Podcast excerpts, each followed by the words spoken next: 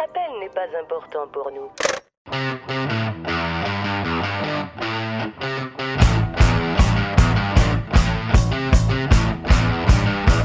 Vous êtes des cars. Vous êtes des sans-dessins.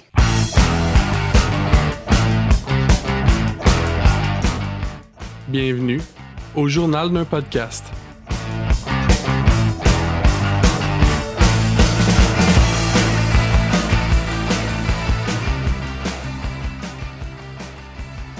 Bonjour à tous et bienvenue à cet épisode tout spécial de Exquise-moi. En fait, vous assistez au tout premier épisode de Exquise-moi, la ronde de la rédemption.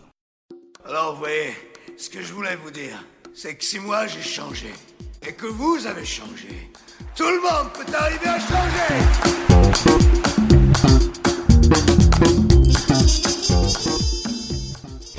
Exquise-moi, la ronde de la rédemption.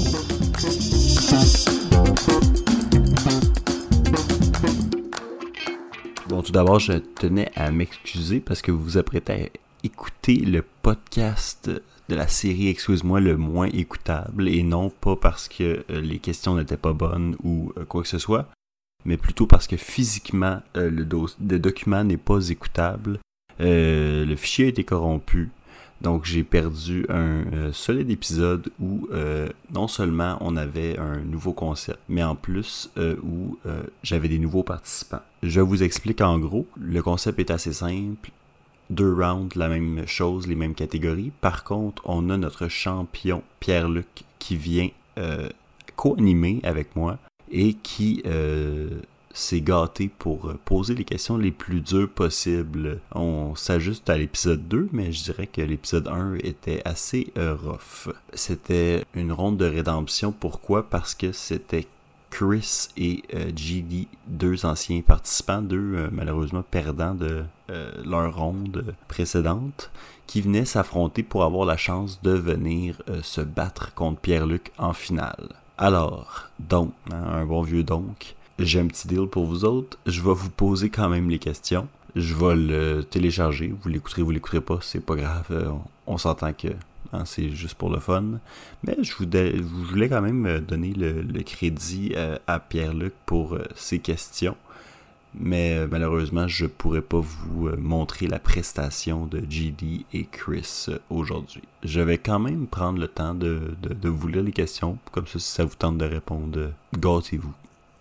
Alors, je vais commencer pour euh, la première question qui était euh, une question opposée où les participants devaient donner le nombre d'États qui composent aujourd'hui l'Union européenne. Et la réponse était 5, 4, 3, 2, 1. La réponse était 27. Donc, euh, c'est GD qui a commencé. Alors, première question, sport pour vous. Quel sport apparu au 16e siècle en Angleterre est aujourd'hui l'un des sports les plus populaires en Australie? Donc, si vous avez répondu le cricket, vous avez euh, gagné un point de plus que euh, nos deux participants. Donc, félicitations. Ensuite, loisir.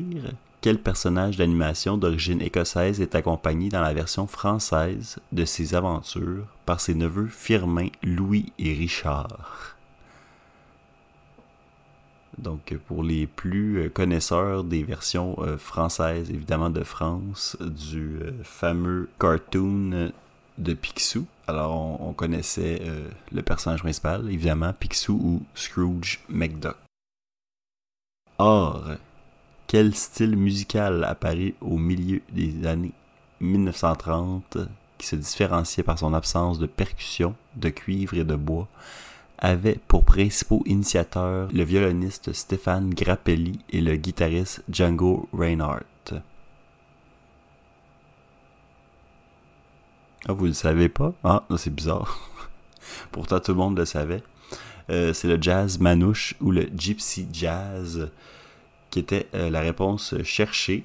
Jusqu'à présent, il n'y avait aucun des deux euh, participants qui avait eu de points. Alors, vous pouvez avoir une idée euh, d'environ où se, dirigeait la partie. Évidemment, on a compris assez rapidement que personne espérait en faire de points. Mais bon. Alors, je continue avec géographie. comment se nomme le seul passage maritime entre l'océan Atlantique et la mer Méditerranée? Alors, si vous avez répondu le détroit de Gibraltar, vous avez eu une bonne réponse, tout comme GD qui euh, marquait le premier point de la partie avec cette réponse. Alors, félicitations. Finalement, pour cette euh, première partie du premier round, quel pays de l'ex-Yougoslavie a déclaré son indépendance en septembre 1991 Alors, euh, c'était bien évidemment la Macédoine ou la Macédoine du Nord. Donc, euh, une question assez tricky. Et je dois dire que de tous les pays de l'ex-Yougoslavie, ce n'est pas la Macédoine qui fait le plus jaser, donc euh, c'était encore plus chiant. Pour les auditeurs, pour ceux qui n'ont pas encore deviné la thématique, je vous laisse encore autre, euh, une autre partie du round pour, euh, pour essayer de trouver. Avec la deuxième question de sport. Donc, quelle ville européenne a reçu trois fois les Jeux olympiques d'été depuis leur retour en 1896 Alors, on parlait ici des Jeux olympiques euh, de Londres, qui en fait euh, sont revenus à plusieurs reprises. C'est euh, l'essence de la question. Alors oui, Londres a pu recevoir trois fois depuis 80, 1896 les Jeux olympiques. Donc, quitte à, à penser qu'on manque d'inspiration pour loger nos Jeux olympiques. Alors, euh, vous voyez le format, là, si ça vous intéresse pas les questions ou si ça vous tente pas de faire le quiz avec moi, vous pouvez quitter. Euh, vous saurez au début du prochain épisode qui a gagné de toute façon euh, ce quiz. Alors n'hésitez pas, il n'y aura pas de stress. Mais vous pouvez rester avec moi. C'est la première fois que je fais un podcast où je parle absolument tout seul, sans faire de personnage, sans rien. Alors JP pour vous qui continue de poser des questions. Donc Loisir. Quel mouvement cinématographique a été fondé en 1995 par le Danois Lars von Trier? Je ne sais pas si ça se prononce de même. Alors la réponse pour cette question de loisir était le dogme ou le dogme 95, un style particulier euh, qui a vraiment été euh, attribué uniquement à cet artiste qui a vraiment euh, laissé sa trace. Donc, c'est quand même quelque chose de pouvoir dire que à toi seul, tu as parti un, concept cinématographique. Alors, c'était quand même intéressant, même si c'était honnêtement extrêmement difficile à trouver. Alors, encore une fois, on est à 1-0 pour GD. c'est quasiment décourageant, je vous dirais. Mais euh, les garçons ont quand même continué d'essayer. Avec cette prochaine question, quel peintre hollandais connu pour avoir réalisé plus d'une centaine d'autoportraits tout au long de sa carrière est reconnu pour le réalisme et l'intensité des regards des portraits qu'il peint? Donc, euh, qui qui fait des regards intenses dans ses portraits? Si vous avez dit euh, Rembrandt, vous avez eu, euh, encore une fois, un point de plus que nos deux participants. Donc, félicitations. On a le droit à, comme réponse, Picasso et Michel-Ange, si je me trompe pas. Donc, c'était, c'était pas tout à fait ce qu'on cherchait. Mais on se reprend à la prochaine question avec géographie. Quelle chaîne de montagnes sépare la péninsule ibérique du reste de l'Europe? Alors ici, GD avait eu la bonne réponse. Il a répondu les Pyrénées. Euh, une petite question euh, géographique européenne euh, tout de même de base. Il faut quand même dire qu'au Québec, on étudie très très peu la géographie européenne. Et donc, à moins d'avoir un intérêt ou d'avoir une culture générale plus axée sur ces sujets-là, c'était quand même assez difficile d'y accéder, mais euh, s'est monté à 2 euh, à 0 avec cette question. Dernière question euh, du round 1 pour euh, cette fois-ci le tour qui était à Christophe. Hein, donc la bonne réponse de JD était un droit de réplique. Alors la dernière question était quel traité de paix fut signé le 28 juin 1919 à l'issue de la Première Guerre mondiale? Chris avait eu la bonne réponse. Chris a répondu le traité de Versailles. Donc euh, on applaudit Chris. Qui se, qui se place sur le podium euh, avec une bonne réponse.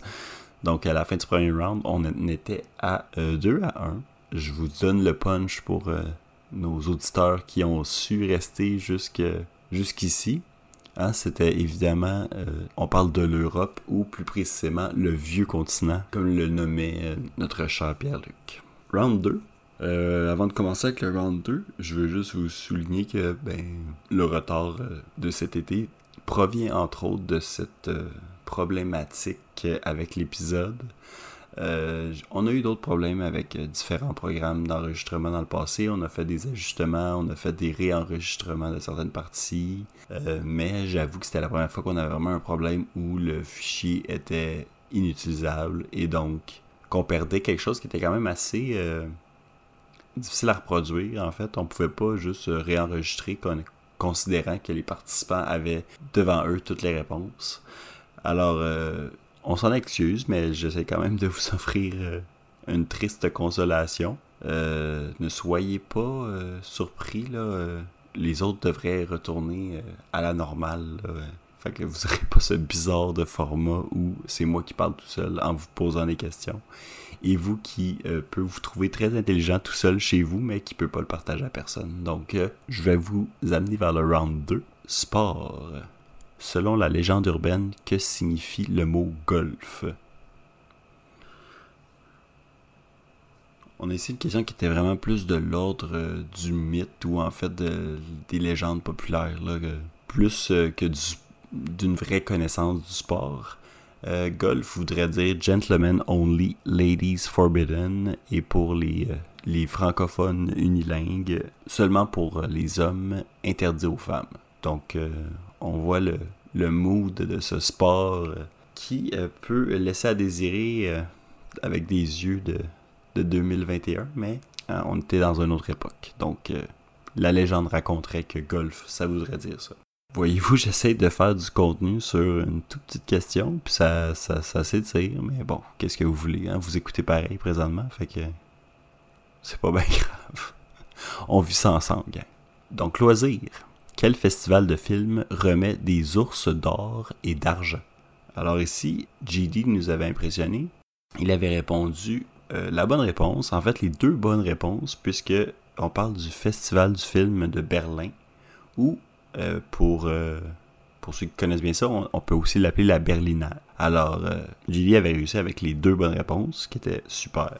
on, on continue ensuite avec art. Quelle pièce classique est considéré comme l'hymne de l'Union européenne. Donc on parle ici de l'Ode à la joie de Beethoven, qui est euh, encore une fois une question euh, facile quand on connaît la réponse parce qu'on s'en souvient, mais euh, assez pointue pour en perdre quelques-uns. Heureusement, JD était là et était prêt avec sa deuxième bonne réponse pour le round. Alors félicitations JD. Quel nom en géographie maintenant, donne-t-on à la région de l'Estonie, la Lettonie et la Lituanie? Alors, l'Estonie, la Lettonie et la Lituanie, hein, des endroits qu'on connaît peut-être un peu moins hein, avec nos cours de géo-histoire euh, du secondaire au Québec. Euh, on parle ici des pays baltes. JD a été encore une fois capable de répondre à ces questions, ce qui euh, lui a donné une bonne avance avec sa troisième bonne réponse d'affilée finalement, pour cette première partie du deuxième round, quelle langue était parlée par plus de 11 millions de personnes avant la Seconde Guerre mondiale? Donc là, avec association, on pouvait essayer de trouver, là, avec ce qu'on connaissait de la, situation politique de l'époque, mais euh, on parlait du yiddish. Donc, quand on extermine les personnes qui parlent une langue, il y a des bonnes chances que les gens arrêtent de la parler. Ce qui donnait la quatrième bonne réponse d'affilée à GD, ce qui lui donnait euh, une, euh, ce qui, l'amenait en tête en fait avec non seulement le plus de bonnes réponses, mais aussi la plus longue suite. Mais ce n'était pas tout. Hein. Il y avait encore le dernier round de Chris qui nous permettrait peut-être de voir un revirement de situation. Donc on commence avec sport. Quel sport de combat datant des Jeux olympiques antiques pourrait être considéré comme l'ancêtre des arts martiaux mixte. Alors ici, euh, je suis quand même content de m'en souvenir parce que c'est un moment qui nous a fait beaucoup rire. GD nous avait répondu la bousculade. Ce qui m'a fait rire pendant, je dirais, une quinzaine de minutes. Mais, mais contre toute attente, non, ce n'était pas la bousculade, mais bien le pancras. On avait euh, déterminé euh, à l'unanimité que la bousculade méritait quand même un, un point d'estime. Donc, je te le redonne, même malgré la perte de ce document officiel. la bousculade vit toujours. Alors, félicitations, JD. Et si c'était Chris, je m'excuse, mais en tout cas, l'important, c'est la bousculade, gang. Souvenez-vous, la bousculade, prochain sport olympique. Alors, loisir, quel réalisateur britannique est connu pour les films à succès Snatch et Sherlock Holmes? Alors ici, en contre toute attente, on a eu un beau droit de réplique de la part de GD qui nous donnait euh, Guy Ritchie euh, comme bonne réponse. Donc, euh, félicitations. Et oui, donc c'était quand même un beau revirement de situation, ce qui nous montait encore plus haut pour. Euh, je vous laisse calculer pour l'instant, mais je reviens vite avec le score final pour vous laisser un petit peu de suspense quand même. Or, quel auteur britannique a écrit David Copperfield et les Grandes Espérances? Donc, on parlait quand même ici de Charles Dickens, qui malheureusement n'a pas résonné dans les oreilles de nos euh, participants, euh, ce qui n'a pas donné de point malheureusement. Géographie en France, qu'appelle-t-on le drum-com ou le dom-tom j'ai dû répéter cette question-là trois fois parce que les participants ne comprenaient tout simplement pas ce que je voulais dire. Et quand on voit l'acronyme devant nous, on comprend mieux ce qu'on a devant nous. Mais euh, en gros, on parle ici d'un acronyme qui donne département et région outre-mer, collectivité outre-mer ou département et territoire outre-mer. Donc, euh, c'était euh, une appellation géographique qui avait très peu de chances que tu connaisses à moins d'avoir passé du temps en France personnellement ou d'avoir de la famille qui vient de là. Mais ça l'a pas empêché notre bon vieil ami Pierre-Luc de nous faire euh, une petite surprise puis nous mettre ça dans le tas. Alors, c'était inévitable. On n'a pas réussi à répondre à cette question-là, mais il y avait une dernière question pour l'honneur alors, euh, ça va comme suit. Pour l'histoire, quel nom portait le royaume des Pays-Bas entre 1581 et 1795 Et en, effet, comme vous pouvez vous en douter, malheureusement, Chris n'a pas pu, n'a pas pu euh, sauver son honneur et euh, il n'a pas réussi à répondre à cette question finale pleine de tristesse. Ça, on parlait bien sûr, bien sûr, dis-je, les provinces unies. Donc, il ne le savait pas, je ne le savais pas, GD ne le savait pas, mais hein, Pierre-Luc le savait, lui, alors euh, les Provinces-Unies, évidemment. Euh, ce qui mettait fin à notre, euh, à notre combat sans merci entre GD et Chris pour une deuxième chance de taper sur la petite tête de Pierre-Luc une deuxième fois. On en est arrivé à un score au début plus serré, à la fin du premier round, dans de 2 à 1 pour GD, qui a finalement réussi à creuser un écart assez euh, majestueux. On a monté ça non seulement de, 4 points à son tour, mais en plus euh, d'un droit de réplique et d'un bonus pour la plus longue suite. Alors euh, le score final pour, pour ce quiz était de 9 à 1 pour GT. Malheureusement pour Chris, c'était une dure, dure façon de retourner en piste, de plus que toutes les preuves de ce combat ont été effacé dans la mer numérique. Malheureusement pour lui, j'ai su euh, rendre honneur à cette performance euh, aujourd'hui. Alors euh, voilà, on avait quand même un, bon gros match qui s'est fini assez brutalement, mais on va s'en dire qu'il a quand même mérité cette victoire parce que c'était pas les questions les plus faciles. Toutefois, hein, j'ai promis deux épisodes pour finaliser la saison 2 euh, pendant l'été. Alors, euh, le destin étant ce qu'il est, euh, il m'a obligé à être une personne désagréable qui va vous dire, eh bien, techniquement, l'été fait fini le 21 septembre. Nous sommes encore, donc, l'été et je respecte ma parole. Pas de la meilleure façon, pas avec honneur, mais je le fais quand même. C'était donc le tout premier épisode de la ronde de la rédemption de Exquise-moi. Euh, prochain épisode, restez à l'affût. On a euh, et Guac qui viennent s'affronter dans, euh, dans un combat sanglant où on va essayer de, venir se mesurer contre Gilly pour éventuellement se mesurer contre Pierre-Luc. Donc, euh, vous comprenez un peu l'espèce de, de pyramide inversée qu'on fait un peu, le, le défi euh, de la seconde chance pour, euh, pour tous ceux qui ont été humiliés par les connaissances trop approfondies de Pierre-Luc, mais c'est pas tout. Et évidemment, je veux pas spoiler rien, mais Excuse-moi va revenir euh, dans la saison 3 pour euh, plus, euh, plus de questions, plus de prix d'égalité, plus de suite et plus de difficultés à vérifier nos informations.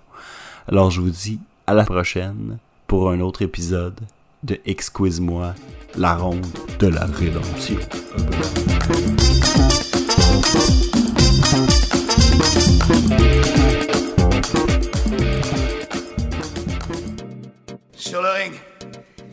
Avait deux gars qui s'entretuaient.